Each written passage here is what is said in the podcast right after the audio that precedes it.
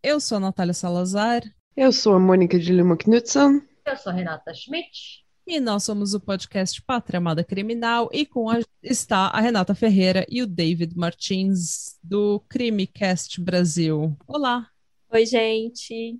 Tudo E aí, bem? galera?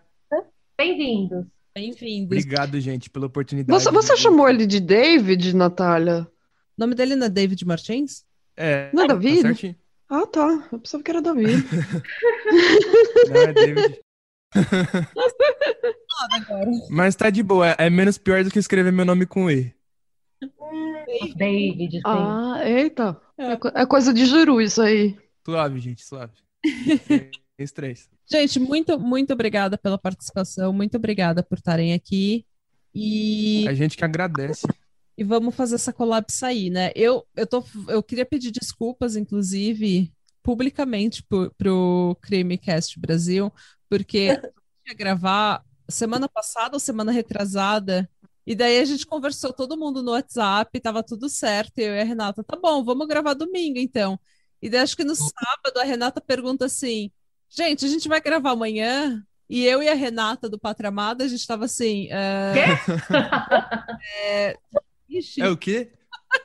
a gente esqueceu completamente, gente, porque a gente tá tão ocupada e tá, tava dando tanta coisa assim naquela semana que a gente esqueceu completamente de falar. Então, desculpa, gente, mas agora essa, essa collab vai sair. Yes. Sem estresse, gente. É urucubaca de hater. É sempre assim. Eu não posso criticar os haters, porque eu já fiz isso também com o Cris do, do Toda Sexta-feira 13. Ele pediu pra mim, ele falou: Nah, você tem como conversar comigo um dia da semana? Eu falei: Tá bom, me liga na segunda, meio-dia do Brasil. E daí, meio-dia do Brasil são cinco da tarde aqui. E daí eu fui Uhum. trabalhar, e cheguei em casa, fui andar com o cachorro, e daí tô largada no sofá. Eu tinha acabado de fazer comida, daí ele fala: Nah, você tá aí? Vamos conversar? E eu. Ai, Ah, então eu, eu já furei antes, gente, me perdoem. Suave, gente. É, gente, hoje eu vou falar de um caso que eu comecei a, eu comecei a pesquisar esse caso e eu falei, nossa, esse caso deve ser assim, um caso bem bem serial killer, bem true crime, né? Todo mundo gosta, não sei o quê. Aham. acontece com todos os meus casos, eu começo a pesquisar na maior da, na, na melhor das intenções, e daí no meio da pesquisa eu tô quase, tipo, chorando, deprimida, porque eu escolhi o pior caso possível. Tipo, eu tô assim, Eita, lá vem a Natália de novo com um pesadão. Mano, a Renata é totalmente assim, velho. eu acho que você atrai também os pesados. Vou atrair. Eu falo assim: não, vai ser de boa, vai ser suave. Daqui a pouco nunca tá. é de boa. Eu deprimo. Não, aí a Renata deu a ideia maravilhosa. Tipo, vamos fazer a primeira temporada do podcast inteiro de só de crianças. Não. Nossa, Falou, eu não. escuto, eu escuto um podcast que é só caso de criança e eu fico assim chorando, sabe? Eu fico assim, eu não aguento, eu fico traumatizado, tenho que fazer lavagem cerebral quando eu acabo de, de escutar um episódio. Ela falava, David, você tem que xingar menos. Eu, como é que eu vou xingar menos se você me traz uma criança quartejada toda semana? Ah, meu Deus. Como é, Eu atraio muita coisa. Eu não te falei do sonho que eu tive? Eu falei, eu sonhei a mulher queimando vivo três gatinhos. Aí você Deus. falou. Aí você falou do caso, aí eu lembrei que eles também. Eles também judiavam de gato, né? Cachorro. Então, gente, é isso. No meio dessa pesquisa, eu falei: ah, esses, esses moleques são dois doidos, serial killer vai ser engraçado. E daí, no meio da pesquisa, eu já tava, tipo, ligando pra minha mãe, sabe? Mãe, vem me buscar. Tô com Socorro. Socorro. Mas então, gente, é, hoje, o caso de hoje é sobre os maníacos de Dnepropetrovsk. Meu Deus. Tem que falar com um sotaque russo, tipo, Dnepropetrovsk. Tá faltando muito vocal nesse nome, né? Então, É, eu vou falar todo o episódio com sotaque russo. Muito bem. Eita, Que pau. chique. Eita, Natália. A mãe Rússia. Poliglota ela. Não, gente, eu não falo russo, tá? Esse caso, ele é um caso ucraniano, na verdade. Os maníacos de Dene... Dnepro... Ah, Esqueci o... Gente, pera. Os, Vai, você É sobre consegue. isso. os Você devia ter escrito assim, sabe? Ter, ter escutado a pronunciação e escrito como é que você escuta. Mas eu fiz isso. E não Ah, você fez isso? E ainda assim Não deu tá certo. indo. Mano, mais normal. É mais normal do que você pensa, Nath. Os maníacos de Dnepropetrovsk, como eles ficaram conhecidos, são dois jovens, não, são três jovens ucranianos que em 2008 viralizaram com um snuff vídeo chamado Three Guys, One Hammer. Ai, eu já vi. Ai, meu Deus. Ai, não, voltou o trauma. Ai, meu Deus. Eu Gente, nunca vi, eu não conheço. não veja, Tá. não procure esse vídeo, porque você vai achar, eu não me responsabilizo pelo que vai acontecer com a sua saúde mental. Peraí, qual que é o nome do vídeo? Tá vendo? A primeira coisa que o povo vai fazer é procurar esse vídeo. É. Esse vídeo é um joguinho de palavras, é, um- é uma piada com Two Girls, One Cup, que é um vídeo extremamente horrível que existe na internet já faz algum um tempo. E eu também sugiro que vocês não procurem esse vídeo. Eu já assisti. Procurar, é, se você procurar, não sei, É. gente, É, conta meu risco. Deus, a sua vida sexual. Facada nos olhos. É, é bem por aí. Você- é aquele vídeo que você vê, daí você quer arrancar os seus olhos assim, se enterrar. Fala, não, aqui já viu. Não. É, eu vi esse vídeo aí por causa do Sword and Scales. Foi esse vídeo e o do Don't Fuck with Cats, que eu também vi por causa do Sword and Scales, e me fez parar de escutar o Sword, Scales. Fiquei traumatizada. É bem, é É bem muito pesado. Muito É. pesado. É É, nesse vídeo que as pessoas dizem no sexo anal. é, Ai, Jesus, eu acho que eu já vi. Aqui, esse é o Two Girls One Cup. Esse é, o, esse é o vídeo que eu desisti de sexo. Nunca mais fiz sexo depois. Não vou ver. No vídeo, os dois aparecem ao lado de um corpo de um homem brutalmente assassinado. O corpo era de uma, vi- era de uma das 21 vítimas que os maníacos fariam em apenas um mês. Caralho. Mas, como sempre, eu vou começar do começo. As minhas fontes para esse episódio foram o Thought Catalog, o Celebs Age Wiki, Murderpedia, a maioria do que eu peguei foi da Murderpedia, um podcast que eu descobri que chama I Could Murder a Podcast, e o canal The Plagued Moth no YouTube. Eu também acidentalmente entrei num site agora e eu tô passando mal até agora, então, por gentileza, me mandem mimos, vídeos de bebês e de cãezinhos. Gatinho. Gatinhos, é. O que aconteceu foi que eu tava pesquisando os. Assim, tava tentando ver algumas fotos e tudo mais para ter o, o feeling, né, da, da situação. E eu, sem querer, Uhum. entrei num site agora que tinha um snuff film. E daí, eu, eu, tipo, foi dois segundos, sabe? É, Foi assim, entrar, ver o que eu tinha feito, sair, limpar meu histórico e sair para andar com meu cachorro, porque eu fiquei desesperada. Traumatizada. Com 14 anos depois de entrar no Xvideos. Apagando meu histórico. Ah, eu também fiz, eu também tava pesquisando hoje pro próximo episódio que a gente vai fazer, e eu também fui lá, eu, fui, eu procurei na palavra zoofilia. E só veio, sabe, vídeo de pornô, de... Sofia. Meu, eu Sim, fiquei... Foi o que você pesquisou, né? Assim, Eu- beleza, vocês estão me dando um pouco de medo, mas suave. difícil. Às vezes você começa a pesquisar e você quer ter, assim, quer entender o que estava acontecendo e você pesquisa demais. Infelizmente. Exatamente. É, Bom, gente, mas vamos lá. Eu t- É, já falei das minhas fontes. vamos aos maníacos, então. O Victor Sayenko, o Igor Supruniak. Tem que falar com sotaque Meu. Deus. Su- Supruniak e o Alexander Hansa estudavam juntos e ficaram amigos na terceira série. Aparentemente, o Victor e o Alexander eram bons alunos até ficarem próximos do Igor. Então pode ser que o Igor meio que era o líder do grupo, meio que era, sabe, o A má influência. a má influência. Só que absolutamente nada do que eu vou narrar nesse episódio de hoje pode ser justificado como duas pessoas influenciadas por uma má influência. Tipo, má influência é quando você faz bagunça na sala enquanto a professora está explicando, entendeu? Isso é má influência. É. Sim. O resto que eu vou, o que eu vou descrever é você era errado da cabeça também. Na adolescência, segundo o testemunho do Victor Sayenko, eles tinham algumas coisas em comum. Uma delas era que tanto o Victor quanto o Igor, principalmente, eles tinham muito medo de ser, de sofrer bullying. Eles tinham muito medo de apanhar de bullying. Então, o que que aconteceu? Eles começaram a fazer e eles também tinham muito medo de altura. Então, o que eles, eles começaram a fazer foi testar esses medos, confrontar esses medos. O que é uma, uma forma de terapia, né? Você confronta o seu medo de pouquinho em pouquinho, e a cada confrontação que você tem, você fica um pouco mais corajosa, não, não fica. é, não te assusta tanto. Aham. É claro que essa- esse tipo de terapia é muito efetiva, muito funciona muito quando é feito por um profissional da saúde, alguém que tem experiência, que tem conhecimento. O que não foi o caso aqui, tá?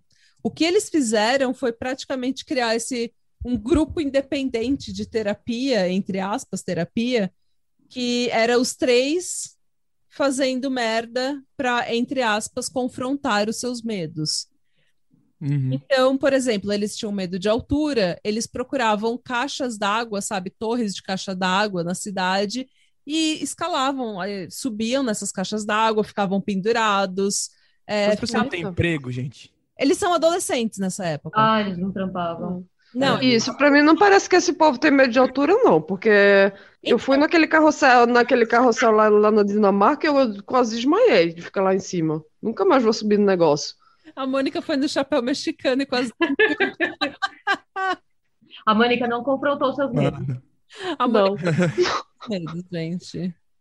É, mas então, eles foram testando cada vez mais com alturas, até se pendurando de, um, é, de uma varanda no 14º andar, sabe, para testar os medos, e isso aparentemente ajudou muito eles. Até que o Alexander, ele falou que um dos medos dele era, uma das fobias era de sangue. Ele morria de medo de sangue, morria de medo. E daí os outros dois tiveram a brilhante ideia de não, se você tem medo de sangue, você precisa fazer o quê? Confrontar o sangue. É, o que se chama terapia de aversão, né? Que você você vai testando alguma coisa de pouquinho em pouquinho. No começo você desmaia, Achei aí com o tempo você fica Você vai, aos poucos, você vai. Cada confrontação com aquilo que você tem medo, você vai ficando mais corajosa, porque você vê, tipo, ah, eu, eu subi três degraus, e tá tudo bem. Então, da próxima vez, você consegue subir quatro, Quatro, quatro. degraus, e assim vai, porque Uhum. você vai vendo que, não, tá tudo bem, eu tô nervosa, mas olha, eu não tô passando Ah, mal. eu nunca mais vou para aquele chapéu mexicano. Não, não, não. A Mônica tá no chapéu mexicano mais. ainda. Tadíssima. Mano, é o brinquedo mais gostoso dos parques, o chapéu mexicano. Meu, você tá brincando. Aquela cadeirinha que está só naqueles fi fiozinhos de, de, de, de cordão de metal bem fininho. E, a, sabe, é só isso segurando você para me fazer Mas voar pela cidade Dinamarca. inteira. Mas isso na É, Dinamarca tem a melhor segurança, minha filha. Eu Ah, vou não me aqui no senti muito Hopi segura lá, não. Não E eu tava com minha filha. Eu tava com minha filha, minha filha é um palito, ela é super magra. Eu fiquei pensando, essa menina vai voar, vai, vai cair, sabe, daquele buraco das pernas, aí vai, vai passar e vai, vai sair voando.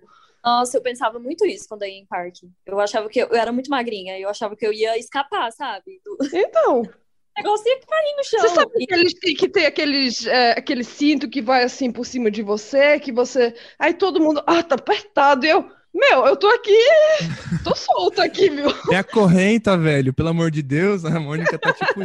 Eu nunca tive esse problema, gente. Minha bunda nunca passou por absolutamente nenhum, nenhuma, nenhuma fresta.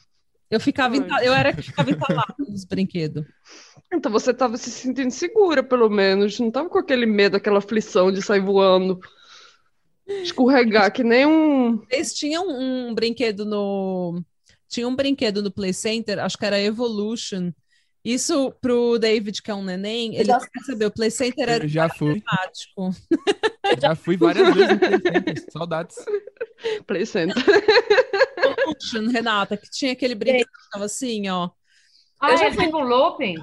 É, mano, é tipo, você fica girando de cabeça pra baixo e, tipo, não é que dá medo, é que é muito desconfortável, porque ele não é rápido.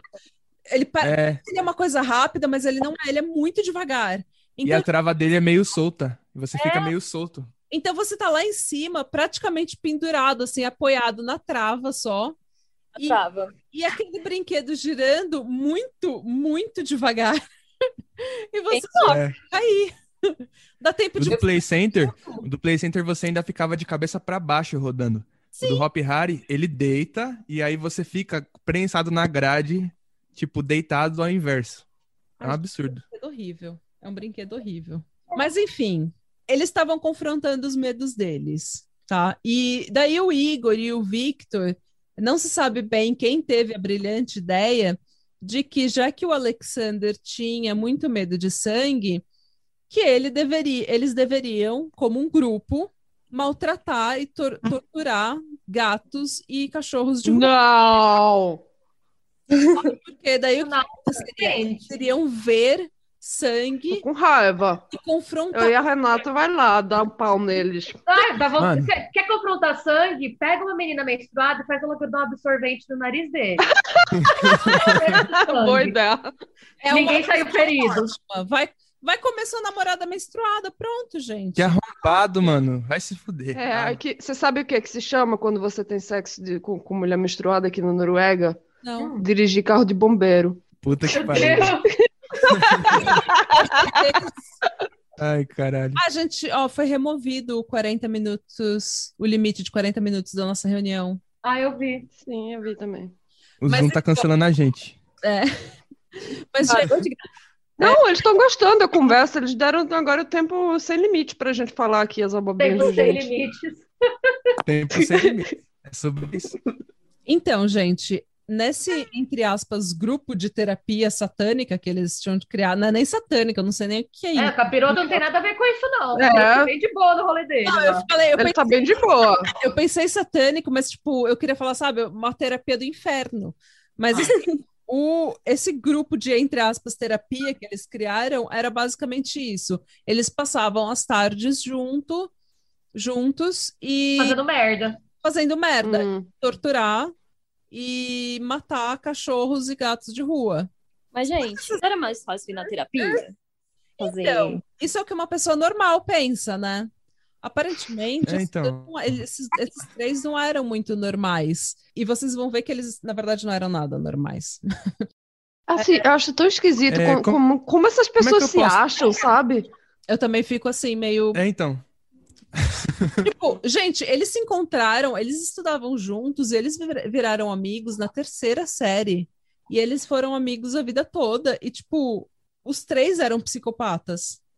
Que merda, né, Nossa. mano?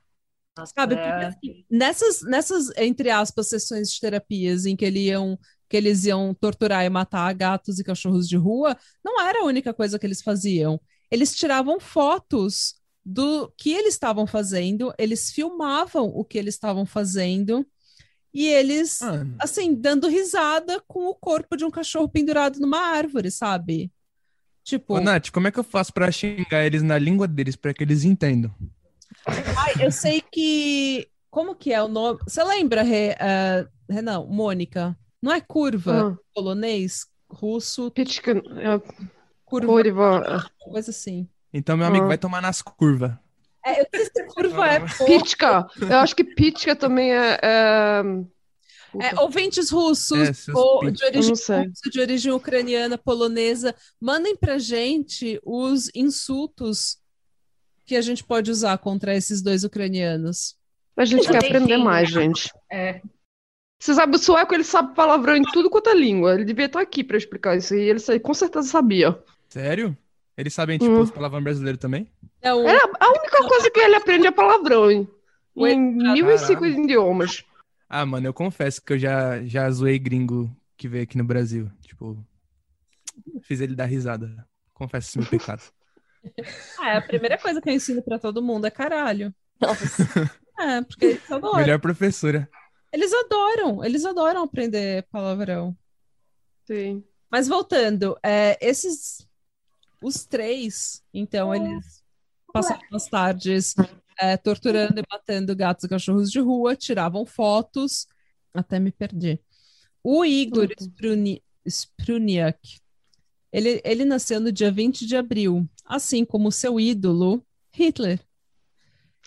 Ah, não. As fotos, em várias Não. fotos, tá ele com um cachorro ou um gato queimado atrás, o torturado, e ele fazendo a saudação nazista, ou ele com o bigode do Hitler pintado na cara. Ele adorava o fato dele ter o mesmo aniversário do que o Hitler. Nossas definições de imbecil foram atualizadas. Exatamente. Nossa, Metas de vida, pariu, gente. velho. Metas de vida. Em algumas dessas sessões, eles também desenhavam suásticas com o sangue dos animais no local do crime. Ah, mano, Eu acho que dessa vez eu não vou ser cancelado por xingar um nazista, né? Pelo amor de Ninguém Deus. pode ser cancelado por xingar um nazista, gente. Ah, pelo amor de Deus. Esses, esses meninos são muito filhos da puta. Em uma dessas sessões, eles crucificaram um gato, colocaram uma espuma e uma fita adesiva na boca do gato para abafar os gritos do gato e começaram a atirar no gato até que ele morresse. Eita. Esse, Atira no cu, filho da puta, arrombado do caralho. Mano, que ódio. gente, um bichinho que não tem nada a ver com a sua psicopatia, gente. Não, e o pior é que toda vez é isso, toda vez é isso. Todo psicopata treina é animal. É, exatamente. Porque eles estão testando as águas. Começa com começa com crimes pequenos e daí vai Eles também mijam na cama. é, e daí É. crueldade com animais, porque você está testando os seus crimes, você está testando a sua tortura, seu, seu sadismo, até Tá onde treinando, né? você está treinando. É, e daí você me pergunta, Natália, esses filhos da puta não têm pais? Esses adolescentes ucranianos, não tem gente que olhe? eu- Imagino que veja- sejam de família boa, que tem dinheiro, mo- mora no melhor bairro. Porque assim, Imagino. Eles tinham dinheiro. O Vitor e o Igor eram bem de vida. O único que tinha um pouco menos de dinheiro ali, que tinha um, um struggle ali na vida, sabe, era o Alexander. Mas o Victor e o Igor, assim, o pai do Igor era piloto de avião e ele, ele era piloto do avião que transportava o presidente da Ucrânia, o Nossa, Leonid Kushma. Foi o avião que, que caiu? Mano, Não, acho que não foi o do Kushma que caiu, foi? Leonid Kushma? Eu não sei. Ah, não Foi sei. um avião que caiu, pelo menos. Esperamos. E o do Victor. e o pai do Victor, ele era um engenheiro da, de computação e advogado. Então, assim, eles tinham dinheiro, eles tinham, eles eram bem de vida. O que acontecia é que talvez os pais, por eles terem cargos altos, principalmente o pai do, do Igor, que era piloto de avião, eles provavelmente ficavam muito tempo fora de casa e os meninos ficavam muito sem supervisão, ou eles ficavam, sabe, dando tudo que era bem material para os moleques para, entre aspas, se desculpar por não estar presente na vida deles. Hum. Então, eles eram bem bosta, assim. a inf- Eu não achei absolutamente nada sobre a infância deles que fale sobre um possível eh, assédio sexual ou um possi- possível trauma. Aparentemente, não tem nenhuma explicação dessa. O que a gente normalmente vê com outros serial killers, né? Normalmente. Mas eh, eu imagino, talvez eles estavam um fudendo o outro, sabe? Desde criança, já que eles se conhecem desde a terceira classe.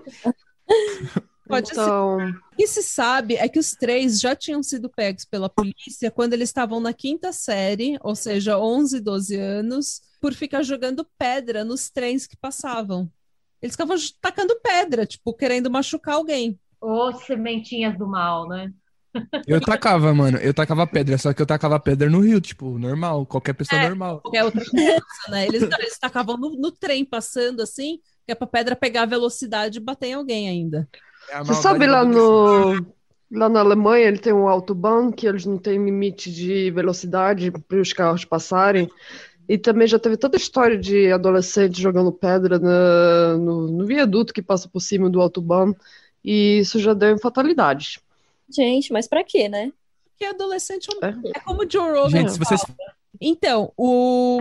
outra coisa que aconteceu, que a gente sabe, é que quando eles tinham 17 anos, o Igor espancou um moleque para roubar a bicicleta dele e vendeu essa bicicleta para o Victor.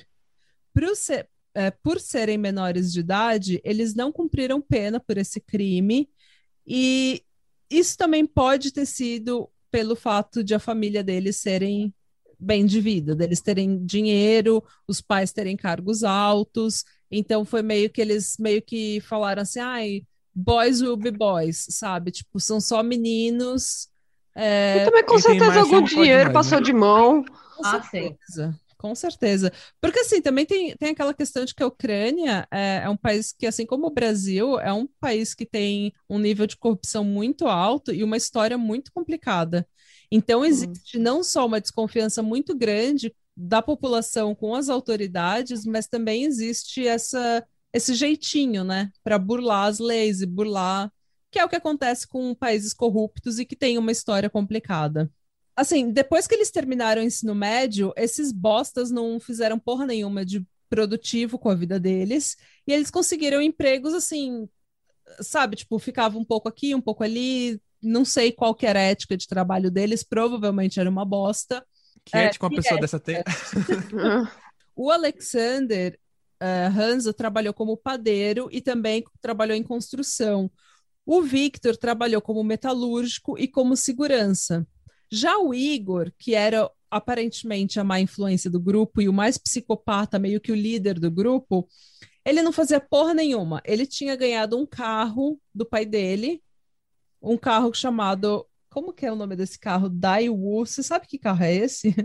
Eu não sei. Sei, Não, não. Nunca ouvi falar nesse carro. Daewoo. não sei. Daewoo. É, t- eu acho que é da, da Coreia ou do, do É que assim, eu Japão, sou alguma coisa brasileiro, assim. nunca ia escutar o nome desse carro na, na vida. É, esse carro é carro de comunista.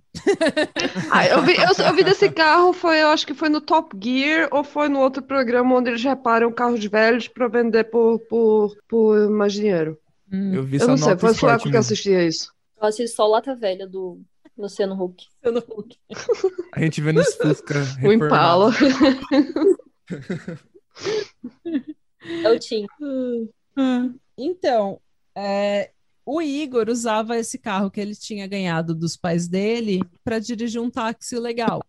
Que era um, era um táxi era só dele, ele falou que era um táxi e tá tudo bem. Não era registrado, não tinha licença, ele não tinha licença de taxista, não tinha nada.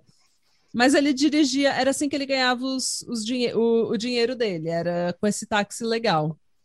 Hum. Completamente assim, desinteressado em fazer qualquer coisa decente ou honesta na vida. Só por Deus. Uhum. E com esse táxi legal, o Igor começou a pegar passageiros e, com a ajuda do Victor e do Alexander, ele roubava o perten- os pertences dos passageiros, assaltava os passageiros e depois vendia esses pertences em lojas de penhor, tipo brechó, essas lojas de segunda mão. Então a coisa toda foi escalando. Eles começaram atirando pedra, torturando animal, roubando sem necessidade nenhuma, apavorando os passageiros ali que eles assaltavam. E daí, nessa época, o Alexander começou a entender que a coisa estava ficando um pouco mais séria do que ele estava aguentando. É, Eu pensava que você ia falar que eles tinham começado a fumar crack. É a única coisa que tá faltando. é o que está faltando. Ah, E então eles usavam crack. Foi aí que a vida deles começou a cair aos pedaços.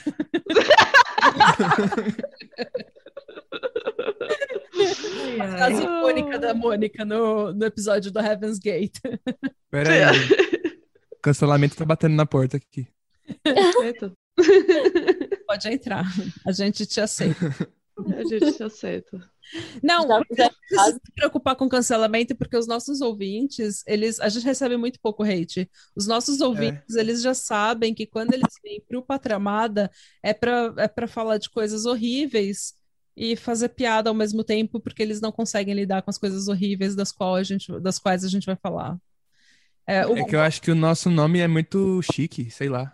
Eles acharam que a gente ia ser sério. É, então, pode ser. É. Entendeu? Porque os outros, os outros podcasts que são sérios, eles também recebem mais hate do que a gente que só fala merda. Sim. E a gente ainda tem nome de Bolsonaro até. É Sem querer. Essa Como assim vocês têm nome de Bolsonaro? Tem gente Não, que pátria amada. é porque é pátria amada. Agora ninguém pode levantar a bandeira do Brasil que tá apoiando o Bolsonaro, gente. Exato. Eles tiraram, eles tiraram o nosso podcast da gente. Aliás, se alguém quiser sumir com o Bolsonaro, a gente tá pronto, hein? Vamos mandar ele para a Ucrânia. Isso. Pra dirigir um táxi legal. Vai ter umas férias legais lá pra ele, sabe? Vai ter parada. Ele pode dar passeada com a moto, moto dele, né? Sem máscara. Sem máscara. Exatamente. E tomara que sem capacete também, né? Seria bom. Ele tava com um capacete legal naquela moto passeio. Mas, gente, o, o que aconteceu? O Alexander, nessa época, ele falou, ele viu que o negócio estava escalando muito, e eu acho que ele meio que falou, gente, isso daqui não, não tô mais confortável com esse tipo de coisa, porque a- é, a- enquanto estava só roubando ou maltratando animal, inclusive, tudo bem, sabe, para ele, mas quando começou, eles começaram a apavorar os passageiros do táxi do Igor, meio que ficou demais, sabe? Eu acho que ele presenciou algumas coisas que ele não gostou e falou: eu vou pular fora porque isso daqui não é pra mim. Então, Claro, porque ver um grato crucificado levando tiro não é o suficiente. não foi o suficiente para ele, mas eu acho que é, quando- nessa época também eles já tinham terminado o colegial, o ensino médio. Então ele tinha Aham. crescido. Porque até então eu acho que tinha um pouco daquela história de que o Joe Rogan fala muito isso, que a coisa mais perigosa que existe são dois meninos ou três meninos adolescentes juntos. Porque um fica tentando fazer mais que o outro, e daí parece que um que fica tentando ser mais forte, mostrar que é mais isso, que é mais aquilo, que é mais homem, que é mais macho. E daí que acontece? Tipo, eles, ao invés de parar e falar, meu irmão, se acalma, ele vai tentar te, sabe, fazer uma coisa a mais Ah, né? o tempo todo. E eu acho que foi isso, sabe? O, Ale- o Alexander, eu acho que na real ele era um adolescente que estava com os amigos de infância dele, e quando os amigos de infância dele começaram a fazer essas coisas, ele meio que foi junto, sabe? Porque ele falou: tá, meus amigos, a gente é adolescente, blá blá, não tem nada na cabeça. E foi junto, foi de Maria vai com as outras. Mas quando começou a complicar e eles já estavam numa idade mais avançada, já estavam é, virando adultos, eu acho que ele começou a cair na real. E também algumas pessoas, quando, quando você, você. Você muda a personalidade muitas vezes na, na, na vida, tá entendendo? Algo- Eu acho assim que talvez ele tenha amadurecido um pouco, os outros ficaram de trás, assim, eles mudaram a personalidade, ele cresceu, ficou mais maturo. É. Pode ser, né? É, e É, assim, pode ser tem- também. todo mundo que maltrata animal é psicopata, porque infelizmente a gente vê muito, muita, muita gente maltratando gatos e assim gatos e cachorro de rua que não saem matando as pessoas, mas que na, infan- na adolescência maltratavam animais naquela história de ser Maria vai com as outras e não ter noção. Ah, mano, Eu, eu muito já matei um cururu. Não sabe por Eu matei, Ah, eu matei um cururu. Sim, Deus. Aí eu morro mas eu odeio sapo. Eu Ai, odeio sapo também. Mas é porque eu tinha escutado que se você que eles, que eles respiram Maldade. pela pele, que se você jogar sal neles, eles, eles param de respirar. Sim. Eu tive que testar isso, né? Você jogou sal? Meu Deus. Sim, Caralho, mano, você fez ele morrer sem ar. Nossa, eles são eu odeio, odeio sapo. E, e lá em Juru, sabe? Tinha tanto cururu. Era assim, a, a rua cheia de cururu, sabe? Eu acho que eu fiz um, um serviço à cidade de Juru de livrar pelo menos um de, de um cururu lá. Aí, gente, dá o certificado pra Mônica e matadora de cururu. Gente, dá um troféu para essa heroína, gente, que matou essa guerreira. Ele vai se terminando, pulando, desesperado, por ar. E a Mônica lá, olha, estou fazendo um serviço a Juru. E aí, teve até alguém que, que tava comigo perguntou: Você não vai jogar água nele, não? Eu, não. A Mônica Meu tá só o Deus. Pedrinho matador aqui no Brasil. Eu só mato gente. Ai, Gente. gente. Mas, mas como, a, como a Natália falou, eu não cresci pra ser. Eu, eu já, já falei várias vezes no podcast: nunca vou matar ninguém, porque eu tenho muita preguiça, muita bagunça e dá muito trabalho, viu? Eu não vou Ah. fazer, nunca vou fazer isso. Ah, nesse episódio não dá tanto trabalho. Se você não tiver a mínima, a mínima noção. Mas, gente, é, é aquilo. Muita criança maltrata animal, às vezes por curiosidade, que nem o que eu acredito que a Mônica tenha feito. por curiosidade, por. eh, porque criança ainda está aprendendo empatia, ainda está aprendendo a respeitar a dor dos outros.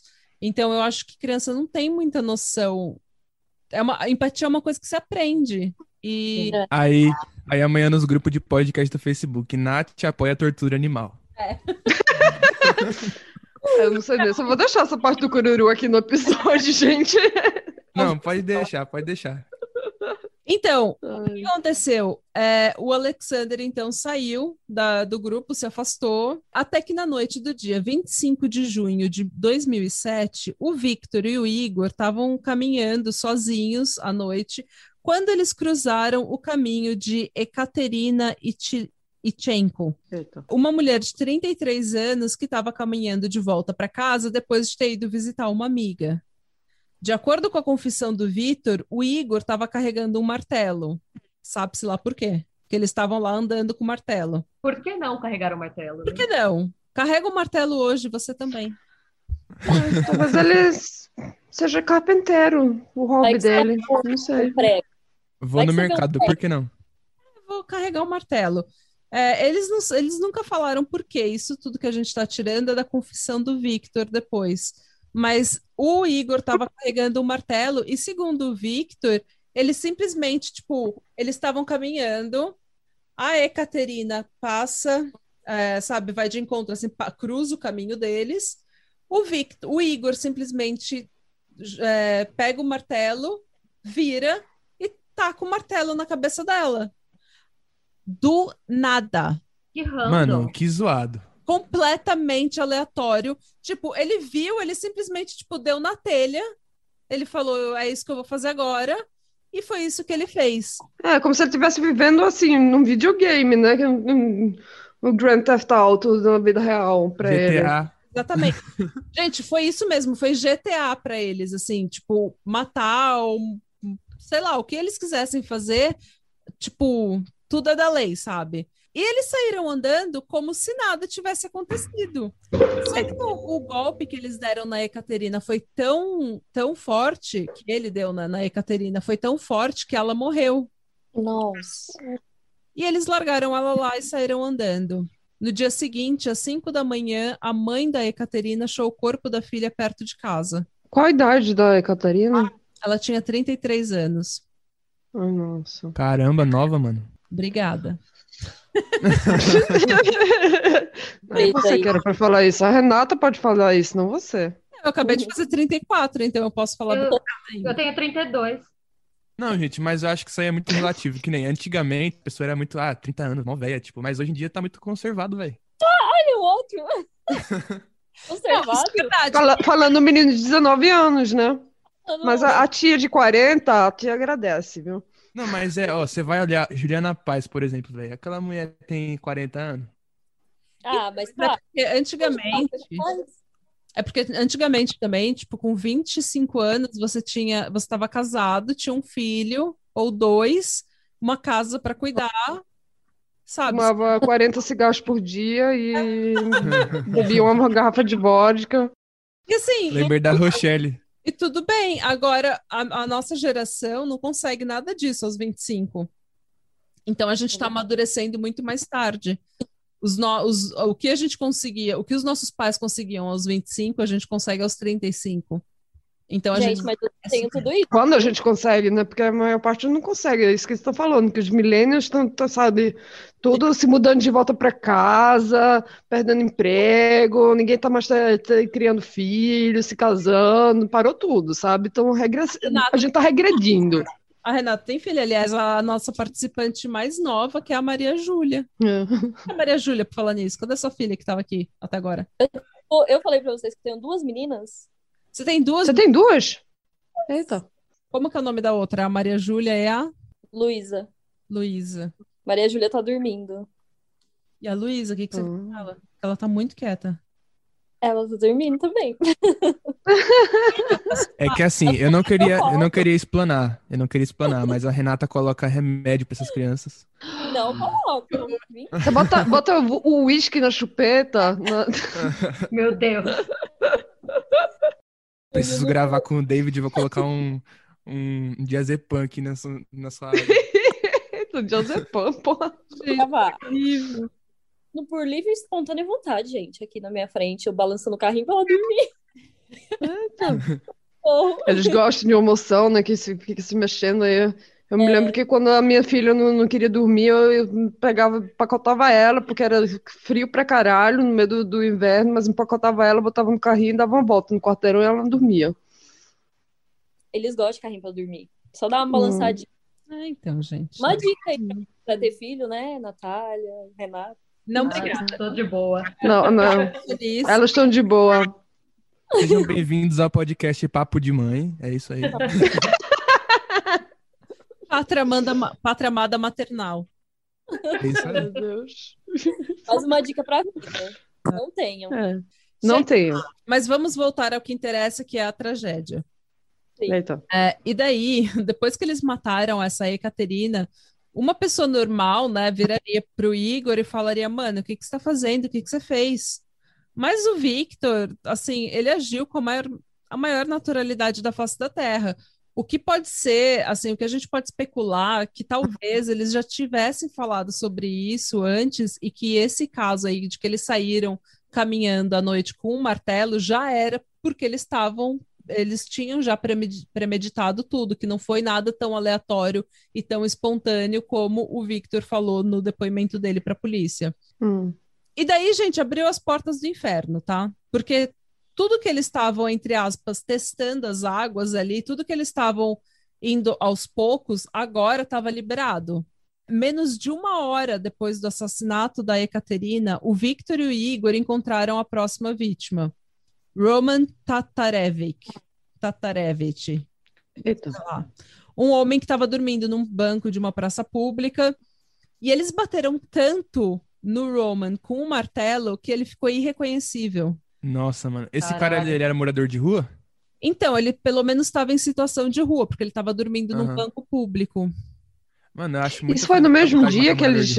Menos É, de isso uma hora depois que eles Eita! a Ekaterina. Tipo, eles estavam andando, mataram a Ekaterina, continuaram andando, largaram ela lá como se nada tivesse acontecido, continuaram andando, viram esse cara menos de uma hora depois dormindo no banco, desceram o cacete nesse cara e ele ficou irreconhecível de tanto que eles bateram nele. E depois eles apertaram o tá triângulo, mesmo, né? entraram no carro e foram embora. Mano, é louco. Gente, e esse virou o modus operandi dos dois. Eles saíam andando com um martelo em uma sacola de supermercado para não alertar ninguém.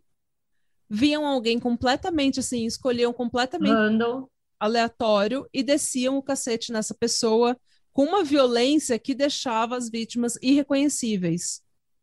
E depois eles penhoravam todos os pertences das vítimas para conseguir um dinheiro fácil, que de novo eles não precisavam porque ele- as famílias deles eram bem de dinheiro. No dia 1 de julho, duas vítimas foram encontradas na cidade de Viz... na cidade vizinha de Novomoskovski. Olha, palmas para ela. Ei, Aê! parabéns! Mas então, gente, deu errado, porque as vítimas eram Eugênia, Eugênia Grish- Grishenko e Nikolai Serchuk. Sechuk. É, é isso mesmo, é isso mesmo. É isso aí. Desculpa, não, não. Eu não tô rindo do nome dele. Foi só que em norueguês parece que você tá dizendo que é gorda. É, porque Shuk, é, Shuk é, é gordo. Ainda bem que eu não entendo essa língua, gente. Na noite do dia 6 de julho, mais três pessoas foram assassinadas. Gente, eles matavam duas, três pessoas por noite. É por isso que em um mês só eles fizeram 21 vítimas. Nossa, Caralho. muita gente. É muita gente. O Egor Netvoloda era um cadete do exército que estava voltando para casa de um nightclub. A mãe dele achou o corpo dele no outro dia, na frente do corpo, onde, no- na frente do prédio onde eles moravam. A Helena. Schramm era uma guarda de 28 anos e a Valentina Hansa, que não tem nenhuma relação com o Alexander Hansa, É, ela era uma mãe de três filhos e esposa de um portador de deficiência física que precisava dela. Os três foram assassinados na mesma noite. No dia 7 de julho, Andrei Sidiak e Vadim, Vadim Liakov, é, Vadim Liakov, dois meninos de 14 anos acordaram extremamente cedo para ir pescar. Aparentemente, eles tinham prometido para as mães deles que eles iam pescar para janta. Eles, eles sempre iam pescar naquela região juntos com um terceiro menino, mas nessa, nesse dia eles acordaram tipo três, quatro horas da manhã, estava muito escuro ainda, e a mãe desse terceiro menino falou que ela teve um mau pressentimento e não quis deixar ele ir. O que foi uma puta sorte, porque o Andrei e o Vadim estavam indo de bicicleta por uma estrada para onde para esse rio onde eles iam pescar. Quando um táxi Daewoo verde ultrapassou eles. O táxi, encost... o táxi ultrapassou os meninos, encostou na beira da estrada e do táxi saíram o Victor e o Igor. Eles ficaram de costas para os meninos que estavam se aproximando de bicicleta. E foi tudo tão rápido que os meninos ficaram desesperados, mas eles nem ficaram, eles não conseguiram nem fazer a volta, sabe? Então o que eles fizeram? Eles não tinham para onde ir porque era mato dos dois lados então eles começaram a pedalar extremamente rápido para conseguir ultrapassar o Victor e o Igor, que estavam entre aspas bloqueando a estrada. Mas eles estavam, eles pensaram, a gente vai passar com tudo e vai fugir deles. Quando eles Mano, que desespero. Foi muito assim, foi, é uma cena de filme de terror, gente.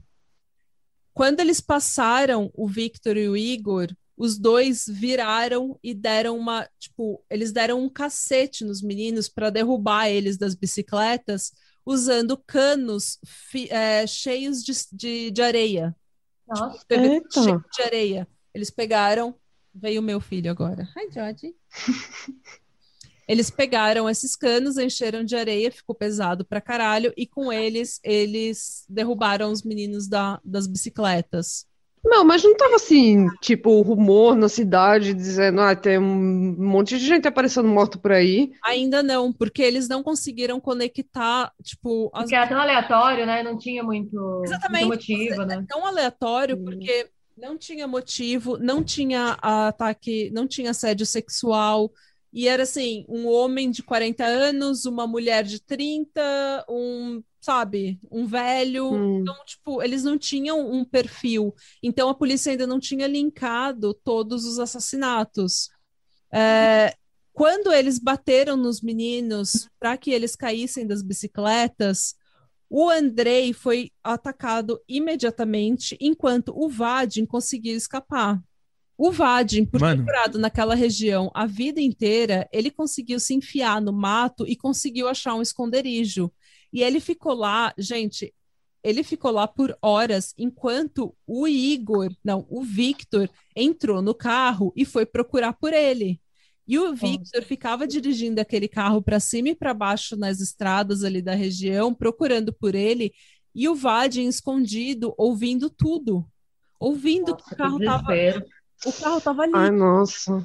Sabe? E tanto que ele chegou a ouvir que o carro parou e o Victor saiu do carro e estava andando muito próximo dele, porque ele conseguia ouvir o barulho do pé do Victor andando na, no mato. Hum. E ele ali escondido sem, sem passar nenhum Wi-Fi no cu dele, sabe? Tipo, fechado, assim. Mano, muito filme de terror. O alerta Até que o Victor não conseguiu encontrar o Vadim, graças a Deus, e eles, eles, ele voltou para o lugar, para a cena do crime, né, para onde ele tinha, eles tinham derrubado os meninos. Enquanto, quando ele chegou lá, o Igor estava lá com o André ainda, entre aspas, terminando, finishing the job, sabe? Terminando o que ele tinha começado. Oh, meu Deus. O Victor ficou desesperado porque ele não conseguiu achar o Vadim e falou pro Igor: Mano, você tem que entrar no carro agora, a gente tem que sair daqui. Eles saíram e o Vadim esperou algumas, sei lá, uma meia hora até saber que não tinha mais ninguém na região. E ele foi encontrar o amigo dele, o Andrei. Ele voltou para a cena do crime para conseguir ver se ele conseguia salvar o Andrei. O Andrei ainda estava respirando quando ele chegou lá o Vadim tentou tentou de todas as formas salvar o Andrei, só que ele já tinha perdido muito sangue, enfim. O Vadim foi até uma avenida mais movimentada para tentar buscar ajuda e finalmente, gente, imagina um adolescente de madrugada, seis da manhã, sei lá, cinco da manhã, todo ensanguentado, pedindo ajuda na beira da estrada. Não foi todo mundo que, que parou para ele. Coitado, mano. Nossa, eu não consigo nem imaginar. Ele tinha 14 anos, gente. Meu Deus. Até que uma boa alma, um bom samaritano, parou e concordou em ir até o lugar, a cena do crime, pegar o Andrei e levar os dois para o hospital. Quando os dois chegaram no hospital, o Andrei morreu. Ele, gente, não tinha possibilidade dele sobreviver. Eles tinham destruído o Andrei. Sabe o que tá me impressionando? É que, tipo, o psicopata, ele tem uma, uma articularidade pra fazer armas, de- a- armas brancas. Se você for ver o caso da Suzane Richthofen aqui em- em- no Brasil, o cara fez um, um taco de beisebol meio improvisado de ferro.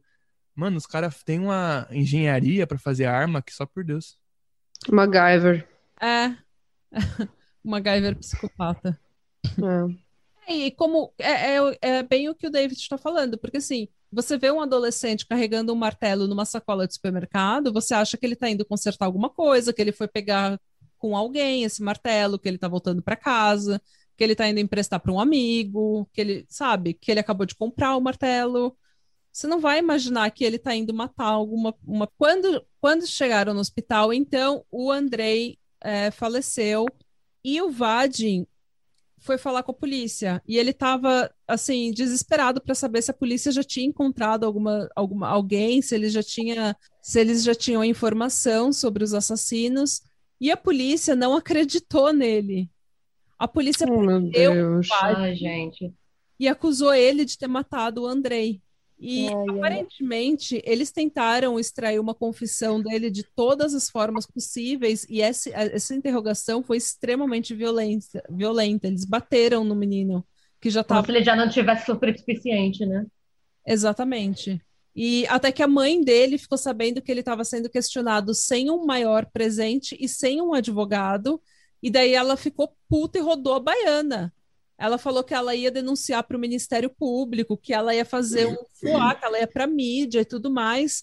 E a, a polícia conseguiu, a- a- acabou liberando ele. Baseado no depoimento do Vadim, a polícia começou a investigar e começou a linkar esses assassinatos, porque até então, como eu falei, como não tinha uma, um, um perfil de vítima e não tinha um motivo por trás, por exemplo, é, assédio sexual, estupro ou sei lá, alguma coisa do tipo, a polícia não tinha linkado ainda. Mas baseado no, no depoimento do Vadim, eles começaram a linkar. E as pessoas começaram a entender, as pessoas, a população começou, né, a rádio fofoca, começou a saber que, meu, tem um assassino à solta, ou assassinos à solta, porque o moleque foi pego, o moleque, o outro foi levado para o hospital, e fulano de tal morreu aqui atrás, na rua de trás, e blá blá, blá aquela coisa, né? Só que a polícia Uhum. até então não estava liberando absolutamente nenhuma informação para a população. Por quê? Não sabemos, mas eles acharam que era muito cedo para liberar qualquer informação. No dia e enquanto isso, by the way, o Victor e o Igor estão achando o máximo que tá todo mundo com medo. Eles não estão nem aí. Eles não estão com medo de ser pegos, eles não estão nem abalados. No dia 12 de julho de 2007, eles assassinaram Sergei Yatsenko, a vítima do snuff film, do snuff film que viralizou em 2008, como eu falei. Sergei era um homem de família, descrito como uma pessoa extremamente positiva, bom cozinheiro, extremamente trabalhador, um ótimo pai e ma- marido e um avô ainda melhor. Ele estava a caminho da fi... eh, Eita. Ele estava a caminho de visitar o neto dele quando ele cruzou o caminho do Victor e do Igor. E Hum. eu li em um site chamado allthingsvice.com um trecho de um livro chamado Psycho.com, Serial Killers, uh, The Internet Serial Killers, ou tipo, uh, Psycho.com, os serial killers da internet. E eu li o que eles fizeram com o, com o Sergei, e, gente, eu não vou conseguir descrever aqui, sinceramente, porque é de tudo que eu falei nesse episódio, o que eles fizeram com o Sergei foi foi a pior coisa que eu já li, de longe, a pior coisa que eu já li em todos esses anos lendo sobre crimes reais. Mas esse Snuff filme tá na internet, tipo. Tá na internet. Todos na internet. não vejam ele, não vão procurar, porque até porque você vai entrar num tipo deep web, sabe, fudido.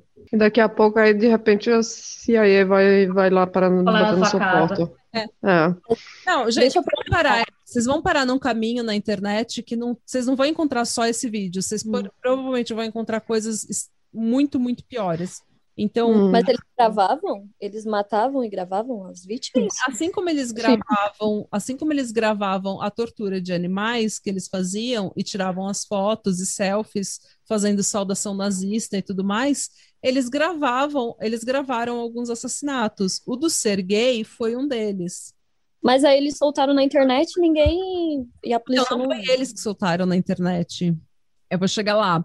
Eu não vou conseguir fazer, como eu falei, eu não vou conseguir falar o que, que eles fizeram com o Sergei, mas esse não foi só o destino do, Ser, do Sergei, gente. Eles também con- eles continuaram matando e mataram uma- outras 11 pessoas. A mais nova tinha 14 anos, que era o Andrei, e a mais velha tinha 85 anos. Foi uma senhora de, de 85 anos. Nossa. Caramba, mano, não respeita nem os velhos. Não, Idosos. Respeito ninguém. respeita ninguém, não respeita nenhuma espécie, nenhuma. O, o desapego pela vida é uma coisa assim que eu, eu acho que eu nunca vi em um serial killer, sinceramente. Porque eles Então. não têm. Eles não têm absolutamente motivo nenhum, eles não têm nada que justifique, tipo, um trauma de infância, uma coisa, sabe? Não, não tem cabimento, não tem um perfil de vítima, é tudo aleatório, é criança. Não tem uma emoção, né, também. Não, não tem nada. Eu nunca vi alguém tão. Eu nunca vi duas pessoas serem tão ruins como esses dois, sinceramente. Todas as vítimas foram torturadas, tiveram as faces completamente deformadas. Uma das vítimas era uma mulher grávida que teve o feto Nossa. arrancado do útero. Ah, Nossa. Caralho, mano, como assim, velho? É. Tudo, eles faziam tudo isso com martelo, né? É, Só com o martelo. martelo, chave de fenda, cano, mas principalmente com o martelo, porque era assim que ele- eles estavam lá, tipo, caminhando. e- Agora eu fico pensando, aqui no Brasil a gente vai na, na Telha Norte, na CIC da vida, tem tanta arma branca lá pra matar os outros, tipo, vendendo. É, Mas é em todo lugar, assim, é, é exatamente o que eles fizeram. Eles pegaram a arma mais comum que eles podiam pegar e usaram isso para assim, torturar e deformar todo mundo, assim, e matar. Enquanto isso estava acontecendo, assim como no, no... Gente, eles... O que eles fizeram com o Sergei, eles filmavam. Ele, sabe, o Victor filmando enquanto eles estavam literalmente assassinando o cara. O processo Isso aí, isso aí me faz lembrar um, um filme, não sei se vocês assistiram, é Temos Vagas. É um filme que um casal vai, vai ele tão- eles estão viajando, aí ele pega um atalho e aí eles acham um motel bem velho, tipo assim, e aí o gerente do motel, é, ele, ele, tipo, tem várias câmeras escondidas no quarto e ele tem todo um esquema lá pra matar o casal e ele grava tudo, tipo, Nossa senhora, é, é, é bem. É, é, é esse filme na vida real. é, tipo isso. E, gente, o Sergei, ele já tinha, ele já tinha, tipo. Ele, ta- ele era um sobrevivente de câncer, sabe? Ele já tinha passado por várias coisas. Ele era uma pessoa que era super trabalhadora, assim, se virava. Ai, olha, é, é terrível. É terrível o que eles fizeram. E eles dando risada no filme, sabe? Dando risada, tirando foto, fazendo saudação nazista, aquela palhaçada toda que eles faziam desde sempre. Finalmente, a polícia começou a levar a investigação a sério, né? Depois de 21 pessoas, Nossa. e começou a alertar a população. Uma força-tarefa com cerca de 2 mil homens foi montada em Kiev e liderada por Varsily Paskalov, que era um investigador fodão lá da Ucrânia. No dia 20, esse era o título oficial dele, investigador oficial fodão. fodão. O Poirot da Ucrânia. É, eu não consegui achar nada sobre ele, mas pelos textos eu consegui entender que ele era tipo o Capitão Nascimento da Ucrânia, sabe? Ele era o cara que resolvia os babados. No dia 23 de julho de 2007, o Igor tentou vender um celular numa loja de penhor que ele tinha roubado de uma das vítimas. Quando o celular foi ligado para provar que estava funcionando, a polícia conseguiu rastrear e localizar o celular. O Alexander Hansa foi preso em casa. Apesar de não ter participado de nenhum dos assassinatos em si, ele foi pego tentando se desfazer dos celulares de vítimas pela descarga. Gente, ele estava tentando jogar no Que burro. celular no, na privada da descarga. Não, gente, é que o celular ia Com derreter, entendeu? certeza. Com a água. Eu imagino que deve ter sido o Nokia, aquele, aquele, Aquele tipo Nokia descarga tijolão. também. É, Foi em 2008, não é, poss- não é difícil. Ia Ah. quebrar, Pado. Se ele jogasse, já quebrava já. O Nokia de Ah, não, não, Nokia não. Não é o Nokia. Grava privada. Eu sei que não é um Nokia, porque a polícia conseguiu recuperar os celulares, mas eles, os dados do, do celular foram apagados. Ah, então não foi o Nokia, não. Então não foi um Nokia, porque o Nokia você pode colocar ele no tsunami, no outro dia você vai lá Sim, e tá bom. aquele caso que a Renata fez com, com aquele Com- é, sabista. É. Ficou no mar, o Então, celular, um ano no mar. Passou é, mais de um ano lá no lago, debaixo d'água, e acharam o celular e acharam tudo lá dentro do celular Funcionando. Ligou, ligou na hora, assim, sabe? Nokia, Só carregar. Nokia, por favor. E a Apple achando que sabe fazer iPhone prova d'água. Pois é. Nossa, A gente, iPhone é foda. Todos os produtos da Apple é porcaria. Joga no lixo. uso de Cancela, Apple. Já perdeu o patrocínio, hein, gente? Eu, eu não quero patrocínio, não. Você fale por Deles, não. tô querendo. Ah, eu, eu aceito. É, eu não quero, não. sim. Não, eu boto meu pé. Eu, te- eu tenho, sabe, meu, eu tenho também boto. Olha, o, o seu limite é eu botar a perna pra cima no, no, no- no vídeo do YouTube, tá entendendo? O meu limite é ganhar dinheiro do Apple, tá Tá. entendendo? Eu também tenho meus limites. Apple, tô aceitando. A Mônica está impondo o limite. É. Va- vamos ver, quando, quando eu cair no dinheiro na, na conta dela, eu quero só ver ela impor esses limites. Foda-se, Meu Apple. programa, minhas regras. É, gente, então, os três foram presos e indiciados. O Igor Supruniak foi acusado de cometer 21 assassinatos, oito assaltos à mão armada e crueldade contra animais. O Victor Sayenko foi acusado de cometer 18 assassinatos, cinco assaltos à mão armada e crueldade a animais. E o Alex- Alexander Hansa foi acusado de assalto à mão armada e crueldade a animais. Como eu falei, o o Alexander Hansa não participou de nenhum, eh, de nenhum assassinato. No julgamento, foram mostrados fotos, selfies, vídeos dos assassinatos e da tortura de animais, tudo que a polícia tinha recuperado da casa do Igor e do Victor, incluindo o vídeo da tortura e assassinato do, do Sergei Yatsenko. E, essa, e parte desse vídeo não se sabe como, foi vazado para um site americano, um site Gore, em 2008. Então foi daí que viralizou. E foi daí que a gente Hum. começou a entender quem esses meninos eram e que eles estavam em julgamento por ter matado 21 pessoas em 30 dias. No final das contas, o Igor Supruniak e o Victor Sayenko foram condenados à prisão perpétua e o Alexander Hansa foi condenado a nove anos de trabalho forçado. O Victor Sayenko foi representado pelo próprio pai, o advogado Igor Sayenko, que até hoje diz que o filho é inocente Ah, tá. É a sementinha do mal dele. É, e que o Igor, o Igor é, Supruniak era, ele era tão manipulador e tão uma influência que o Victor só foi, só fez o que ele fez com o Igor porque ele estava morrendo de medo do Igor. Aham.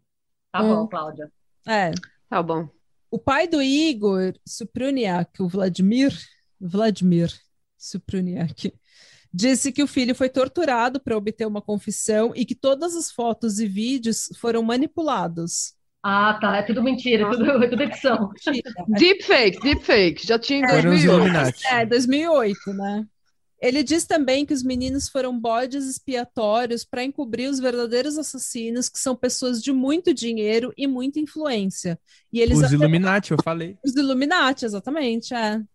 E eles apelaram à sentença dos filhos, mas em 2009 o juiz manteve as sentenças como elas eram. Em 2019, o Alexander Hansa foi solto e hoje ele é casado e tem dois filhos. Não, olha só. Ah, a gente não pode falar muita coisa que o Brasil não é aquele É, exemplo deve- de. Deve tratar essas crianças muito bem, né? Imagino. É melhor do que os gatos, provavelmente. É verdade. É, aparentemente, teve um quarto suspeito, Danila, Danila Kozlov, é, que foi visto com os suspeitos e aparentemente sabia dos assassinatos. Ele foi inicialmente investigado pela polícia, mas a polícia não encontrou nenhum link entre ele e o que tinha acontecido. Existe um documentário chileno sobre o caso chamado Los Maníacos del Martillo, que é tipo os maníacos do martelo, que entrevista muita gente e mostra bem graficamente várias coisas. Então, e ele, esse documentário tem na íntegra também na internet, quem quiser procurar. Eu, assim, eu não consegui ver porque eu estava meio traumatizada com tudo que eu já tinha visto, mas eu acho que é um Hum. documentário que vale a pena ver porque ele entrevista as pessoas envolvidas. Então, de repente, você tem uma perspectiva do que estava acontecendo. E quanto aos motivos, gente, alguns falam que era simplesmente um hobby, outros Nossa. falam que eles estavam interessados em fazer esses vídeos para vender na internet como snuff film e que eles já tinham, inclusive, um comprador que tinha encomendado 40 desses filmes. Eita. Mano, igualzinho o filme. Então não sei, gente. A namorada de um deles falou que era verdade, que ele já tinha um comprador que tinha encomendado esses 40 snuff vídeos, mas Nossa, eles tinham namorada ainda por cima. assim, Ainda por cima. todo filho da puta tem uma namorada, gente. É só a gente que é bom, é só a gente que é bom que tá aí se batalhando no Tinder, porque o resto. E é isso, gente. Essa é a história maravilhosa. Não, mas eu fico assim, né? Se eles não tivessem sido pegos, em 30 dias eles já fizeram tudo isso. Imagina o tanto que de gente, né, que ainda ia morrer. É, em uma noite eles matavam três pessoas. É, então, mano. Tipo, muito GTA. Killer, porque tipo serial killer normalmente eles matam uma vítima, daí tem aquele período de cool down, né, que eles ficam de boa, e daí começa a crescer a tensão de novo e eles vão e matam outra É, eles são quase qualificados como spree killers, porque matavam com tanta frequência, né, que, que não tinha nenhum período de cool-off. Porque eu imagino que não foi muitos dias de folga que eles tiveram, não. Não, que 21, 21 corpos em 30 dias. Agora eu escutei Uhum. um termo que eu não conhecia. Qual foi o termo que você falou, Mônica? Spree killers. O serial conhecia. killer, ele, ele é o que, que mata várias, mais de três pessoas, três ou mais pessoas, mas ele não ele mata em períodos diferentes. Quer dizer que ele mata uma pessoa, aí tem um período de uma pausa, que, que ele se acalma, eh, se acalma um pouco e depois vai, fica com vontade de matar de novo, mas mata outra pessoa. O spree killer mata muita gente num pouco tempo. Por exemplo, aqui na Noruega, a gente teve o terrorista norueguês, o Anders Behring Breivik, que matou. Aquele doente, né? Sim, ele matou muita gente, sabe, nu- numa tentativa só lá no Utøya. Foi um spree killing da parte dele, né? É, esse é o termo, né? Quem mata com sem, sem intervalo. é um Tipo, tipo os massacres de escola que tem aqui no Brasil, direto. É, daí é Sim, murdering, né? Daí é tipo hum, é. Assassinato em massa. O es- Gente, vocês estão acompanhando as notícias? Hã? Vocês estão meio que acompanhando as notícias aqui do Brasil, que tá meio que pegando uma rede aí do pessoal que, que tá planejando atacar as escolas, sabe? Quando reabrir. E, tipo, já pegaram um monte de adolescentes. Nossa. Já tem um monte de gente, sério. É tipo, a gente, eu, eu tô achando muito estranho, eu tô falando com o pessoal, a gente tem um grupo aí que fala sobre crime, que eu tô achando que é uma rede mesmo, sabe? Que eles estão combinando isso com um monte de gente. Já pegaram, já prenderam três casos já. É, Nossa. acontecer. Aconteceu um na, na cidade de Saudade, lá. Qual que é o, o David, qual que é o nome do estado? Você sabe? É, eu acho que é Rio Grande do Sul, né? São Da- não é aquele da creche? Da eu creche. errado. Aí depois, depois que aconteceu da creche, começaram a, a pegar um monte de adolescente já, tipo, com as armas prontas, já tudo preparado, sabe? Tudo no Sim, esquema. parece que tá tendo tipo um grupo organizado aqui no Brasil que tá marcando vários é, ataques pontuais em várias escolas no Brasil inteiro. Meu Deus, gente. Meu Deus. É, é os grupos de. É os grupos de Tel, né? batalha, né? É. Tipo isso. Nossa senhora. Que terrível. Mas, mas na história deles aí, será que a ausência dos pais não colaborou, sabe, pra, pra, pra essa falta de empatia que eles têm? Sim, também eles passavam pano neles o tempo todo. Quer dizer que eles nunca tinham que, que saber responder por Na- tomar responsabilidade de nada que eles faziam, né? É. E, Eu acho que é aquela questão também.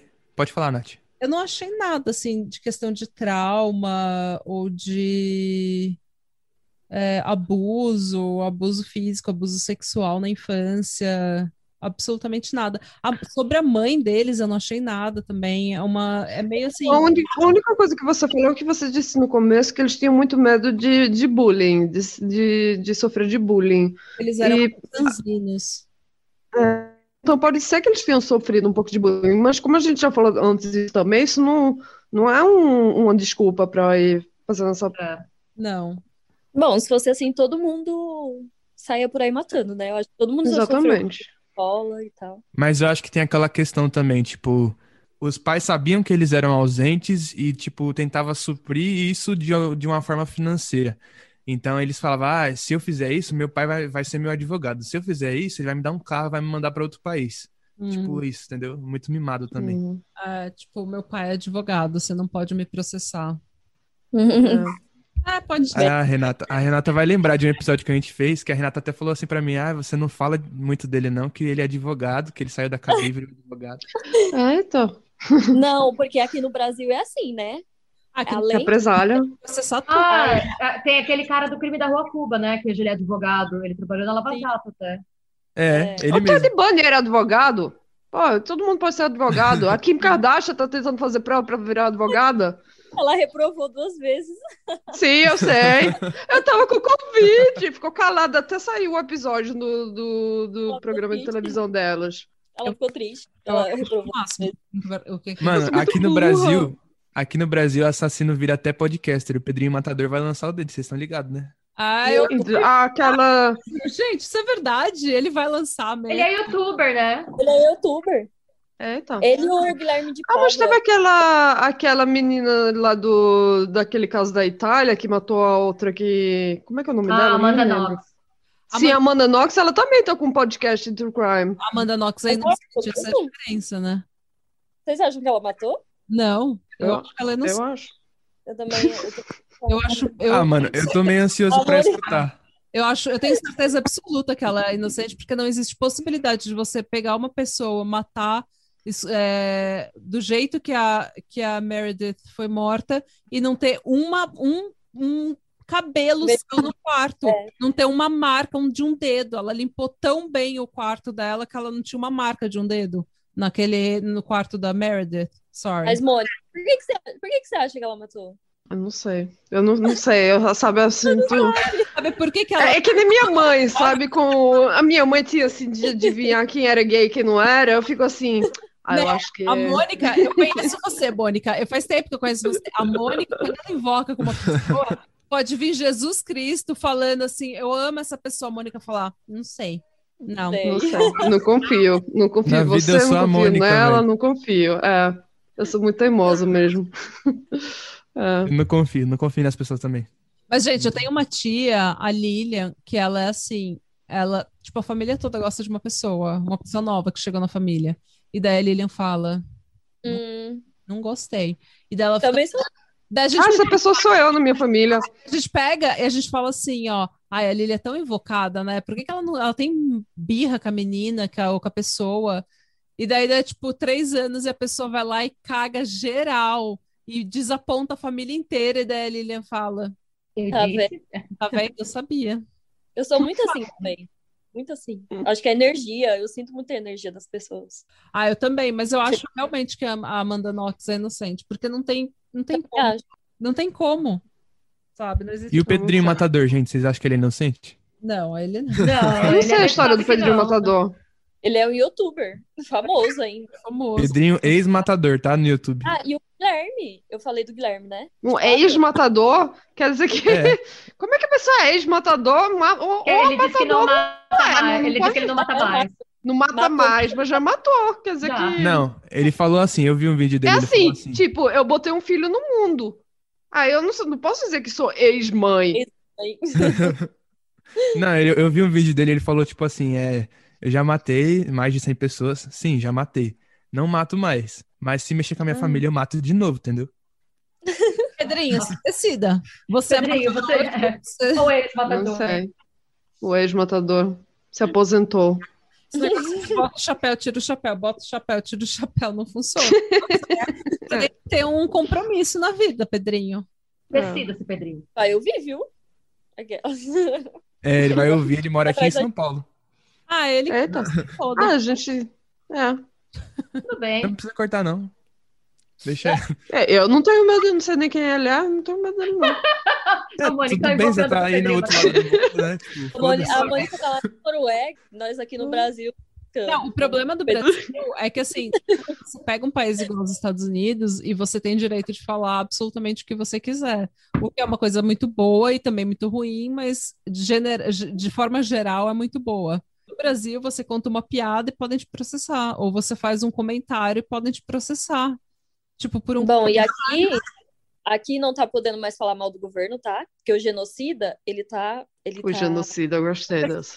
Pode mandar o processo. Se você não me deu vacina, eu vou te xingar, filha da puta. Não, ele persegue, persegue youtuber, ele persegue tá Felipe, gente. Para. Tipo, o Brasil não tem problemas, né? Ó, um dia desse o professor foi preso, porque ele colocou no carro dele, ele tava fazendo uma passeata lá antifascismo, né? E ele vai responder pelo crime de, de ser antifascista. Aí eu fiquei assim, que?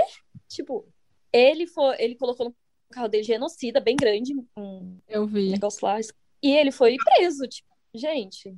O melhor é os comerciais. O melhor é os anúncios do YouTube falando assim que o Brasil é o país que mais vacina. Mais de 100 milhões de pessoas já. Dó. Ai, meu Deus. Não morre ninguém aí no Brasil, né? Não, não acontece nada aqui. Aqui tá tudo Não. perfeito. É perfeito, né? É o quarto país. Assim, ainda. Você sabe, a gente, a gente tinha uns episódios sobre ditadura e o pessoal fica. Ah, eu não vi nada. Você sabe, não tinha. A rua tava limpa, não tinha assalto, era um tempo muito bom, coisa e tal. Ai, Não- gente. Tá bom, Mas- ok. Era uma curiosidade que eu tinha. Por que que vocês pararam de falar, tipo, de casos BR, assim, de ditadura, que era bem uma vibe de vocês mesmo, né? A nossa vibe Ai, é o Brasil, mas daí a gente começou a diversificar um pouco, mas a gente vai, inclusive nessa semana, amanhã, vai sair um caso Hum. brasileiro. É, Sim. E a gente vai voltar a fazer uns casos brasileiros, mas a gente modificou um pouco porque um porque a gente queria, mas Sim. ah, também, nos podcasts a gente faz o que a gente quer, né? Sim. mas também o que eu quero. viu, tipo, a- a muitos dos crimes de que a gente estava falando, muita gente estava falando. Já tinha. Hum. Você olha, por exemplo, muitas pessoas pediram para a gente falar da- do caso da Ana Lídia. Gente, eu não aguento mais ouvir a o, o caso da Ana Lídia. Eu também não. Todo É o mundo. É que a eu mesma coisa. Ah, fala do Nardoni, tipo. Mano, é chega. o que A eu gente, a gente Ah, falou da Eloá, a gente falou dos Nardoni, a gente falou do, da ditadura, a gente falou, sabe? Mas, tipo, você pega um caso como o da Ana Lídia e a gente, não é que a gente, ai, não é, não é interessante o suficiente, é que quando a gente for falar do caso, a gente não tem absolutamente nada a acrescentar. Nada de a novo, gente né? quer. A- É, a gente quer, assim, ter uma discussão sobre algum. Se tem, tem alguma coisa que a gente pode adicionar à discussão, né? De novo, Eu né? acho que é um ponto de vista, alguma coisa assim, mas a gente. Mas assim, em alguns casos a gente, tipo, nem fala do Ted Bundy. O que, É, então. o que, que- o que mil e oito outros podcasts não falaram do Ted Bundy que já tá falado. Sim. Lá no Crimecast a gente fala sobre alguns casos famosos também, mas são bem poucos. A gente gosta de dar o holoforte aos, aos menos favorecidos, vamos dizer assim. Que nem o caso de criança que teve, a temporada de criança, cada temporada tem 10 episódios. A temporada de Meu. criança que teve, a maioria, ninguém, quase ninguém conhecia. os Nossa, eu tava ouvindo um, como que é o nome dela? Gabriela? Peraí. Eu tava ouvindo. Brenda Gabriela? É, foi esse que eu comecei a ouvir, e daí eu tava no CrossFit e eu tive que parar, porque eu não tava, eu tava morrendo. É, o da Aí Brenda. começou a chorar. Não, não é que eu ia começar a chorar, porque eu, eu, tipo, o CrossFit tava fechado e eu voltei ontem e eu tava literalmente quase morrendo sem ar. É, da Brenda Gabriela. Eu não Mas É. esse teve caso. final feliz, né? Esse não- caso foi muito legal porque terminou bem, né? É, esse caso terminou bem. Ah, obrigada pelo spoiler, né? Eu não tava sabendo do episódio porque eu tava com vontade de morrer. Ah, mas é que nem minha, é porque nem meu é pornô de dono de casa. Você sabe que vai acabar bem. Não, porque esse caso É. foi tipo assim, a gente tava cansado já. Não é a de ver destinação que conta, é a viagem. É. Não, que a gente tava cansado de ver criança morta, tá ligado? Tipo, Hum. todo episódio era uma criança que morria, era uma criança que era torturada. Eu falei, mano, pega um, carro- um caso mais suave. Tipo, Suave. Suave. Vou contar um relato aqui rapidão. Hum. Eu é, entrei nesse mundo do, de, de crimes reais por conta de vocês. Eu achei. Eu tava procurando um negócio do, do negócio de Brasil, eu não lembro o que, que era. Eu achei vocês. Aí eu comecei a ouvir. É por isso que eu falei, nossa, eu quero participar muito do podcast delas, porque eu quero contar essa história aqui.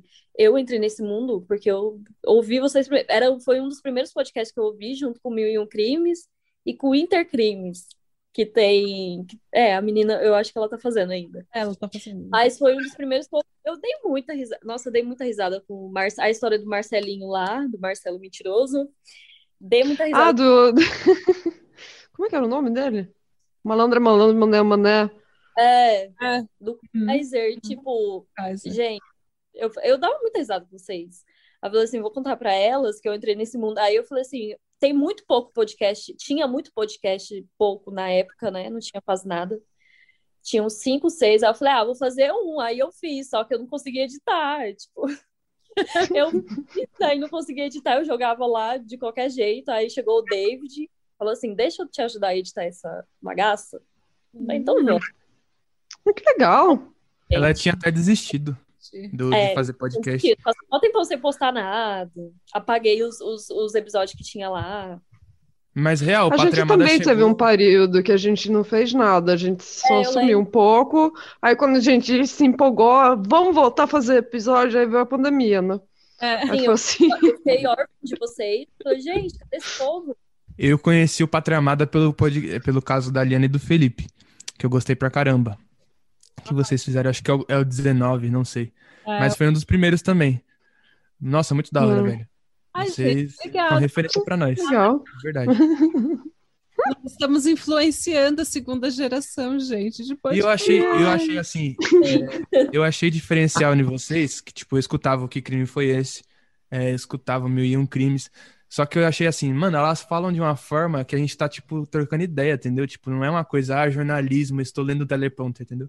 Hum. É porque a gente também não é jornalista, a gente Não. nunca sabe, não é personalidade de rádio, a gente não sabe nada. A única que é educada aqui é a Renata, sabe? Quer dizer que. é, a, a gente não tá pretendendo ser uma coisa que a gente não é, né? A gente Mas só acho pode levar a podcast... personalidade da gente, né? Então, mas eu acho que essa onda do podcast faz sucesso justamente por causa disso, porque as pessoas são o que elas são, entendeu? Porque jornalismo, se eu quiser ver jornalismo, eu vou lá na, na Globo, ligo lá, tipo, fico vendo uma pessoa falando toda engessada, entendeu? Ah. Acho que o que Hum. pegou foi as conversas mesmo. Ah, eu acho Não, que assim, ó, a gente, te- a gente recebe bastante. Ai, nosso conteúdo até que é bom, mas elas falam demais ou elas militam demais.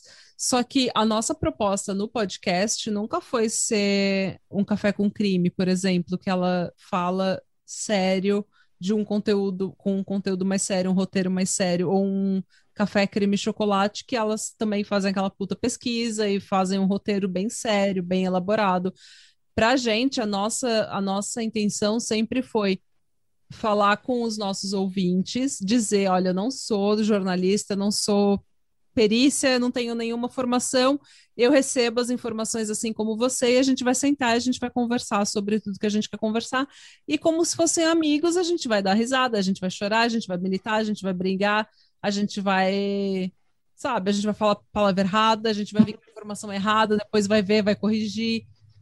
E eu fico A gente recebe, a gente recebe tanto, tanto mail de, de ouvintes, sabe, corrigindo a gente dessas coisas. E a gente, sabe, A gente- a, a- última parte foi o quê? A cobra, co- cobra de, de, de não ganha asa. Meu, a gente recebeu uns 20 mails só para explicando de onde, de onde é que veio, qual a origem, o que é que quer dizer, como é que é o ditado certo, como é que. Eu falei, ok, tá bom, gente, a gente sabe agora. Qual que é o ditado, gente? É Deus não dá cobra asa. E daí a Renata deu uma explicação que era bem correta, só que daí o pessoal começou a falar, não, mas tem essa origem aqui, tem não sei o que, tem não sei Ai, o quê. gente, aí eu fiquei com preguiça de ler. Eu adorei, a gente tá aprendendo muito. E assim, eu gosto muito quando a gente recebe essas mensagens, tipo, nossa, parece que eu tô numa mesa de bar com as minhas amigas. sim. Isso é muito legal. Isso é muito legal mesmo. Não, mas assim, eu acho legal porque eu era muito cagona, sabe? Eu ouvi um episódio de Serão e eu ficava com medo. Aí quando eu comecei a ouvir, tipo, vocês, as meninas do Mil e Um Crimes que fazia meio que uma piadinha ali no meio. Aí eu comecei a, tipo, não ficar com tanto medo de ouvir. Hum. Mas no começo, nossa, eu era cagona. Tinha... Aí a Renata soltou a psicopata que existe dentro dela. É, eu Aí agora eu, tipo, Não, a gente teve a, a- Como é que é o nome dela? Que a gente teve a Bi, a Não. Bianca Benvenuti. Não, Gabi, Gabi, bem-vindo. Sim, então, a, a Gabi Benvenuti. Então, ela, ela, ela, ficou- ela foi fazer um, um episódio normal com a gente, ela ficou horrorizada, sabe? Ela ficou assim, meu, é muita violência, é muito.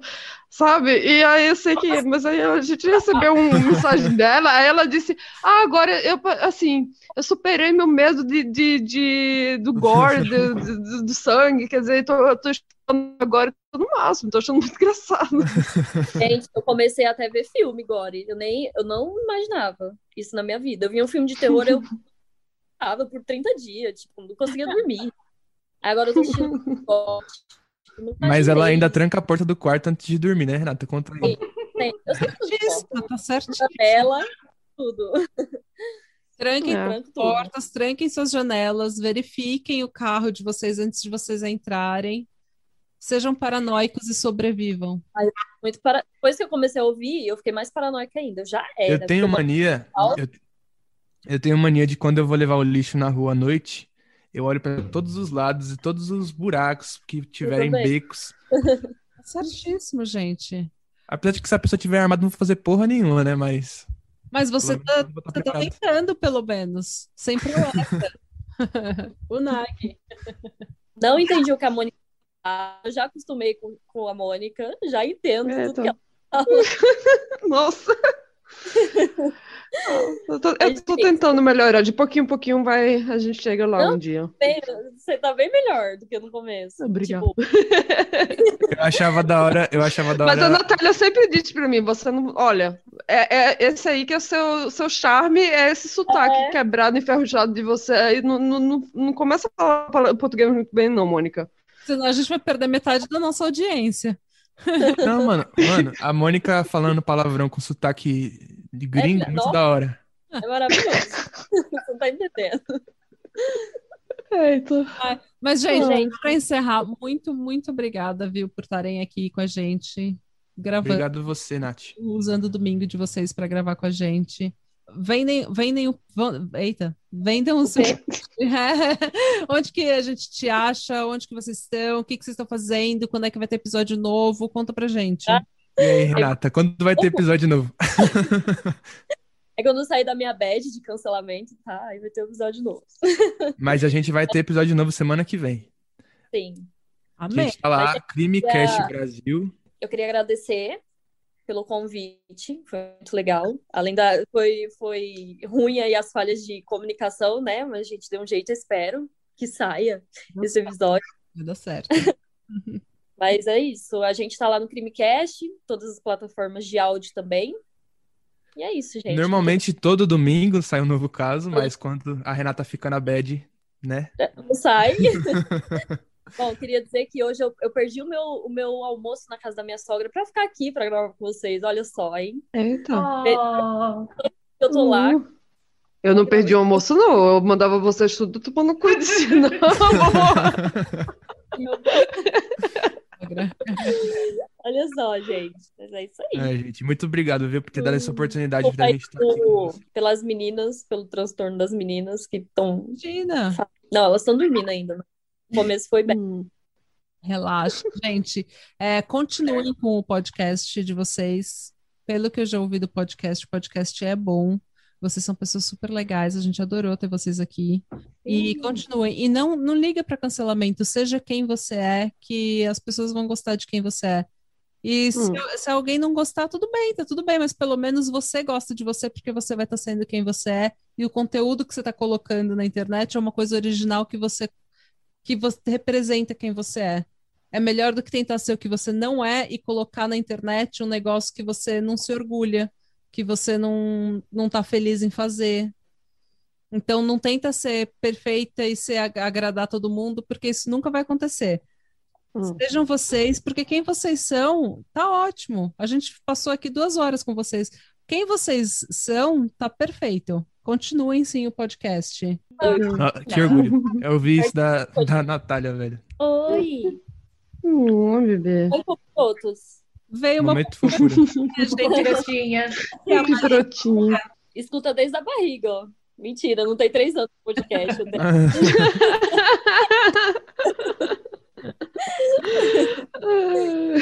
Ai, gente, obrigada, viu? Obrigado a vocês. Que venha mais collabs. E venha muito, Sim. muito mais. E é isso, gente. E Radebra. Casa Bra. Debra. Bye.